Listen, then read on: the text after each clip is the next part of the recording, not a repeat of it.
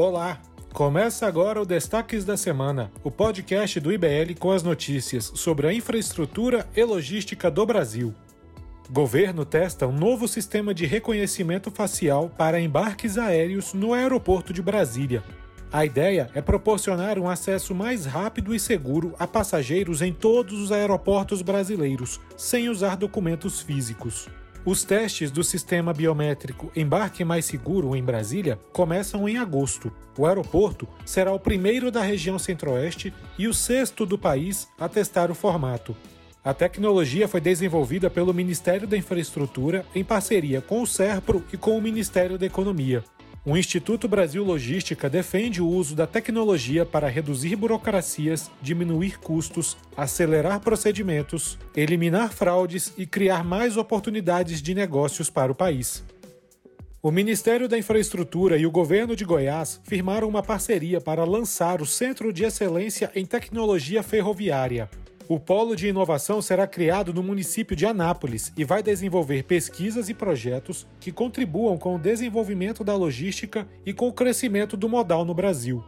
Anápolis possui uma posição central privilegiada, com acesso fácil ao entroncamento da Ferrovia Norte-Sul e a Ferrovia Centro-Atlântica.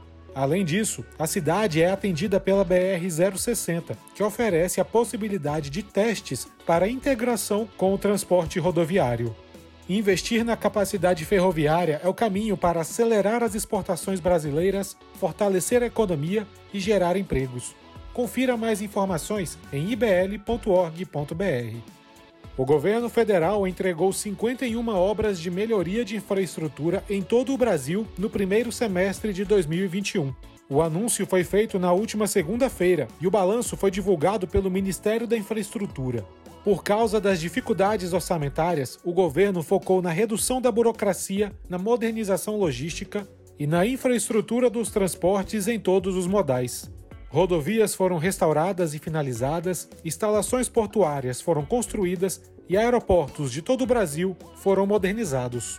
O governo investiu mais de 3 bilhões de reais entre janeiro e junho, mas é preciso ainda mais para o Brasil fortalecer sua cadeia produtiva, energética, industrial e de transportes. Esses são os nossos destaques da semana. Siga nossas redes sociais e fique por dentro de todas as novidades do setor de infraestrutura e logística. Até a próxima!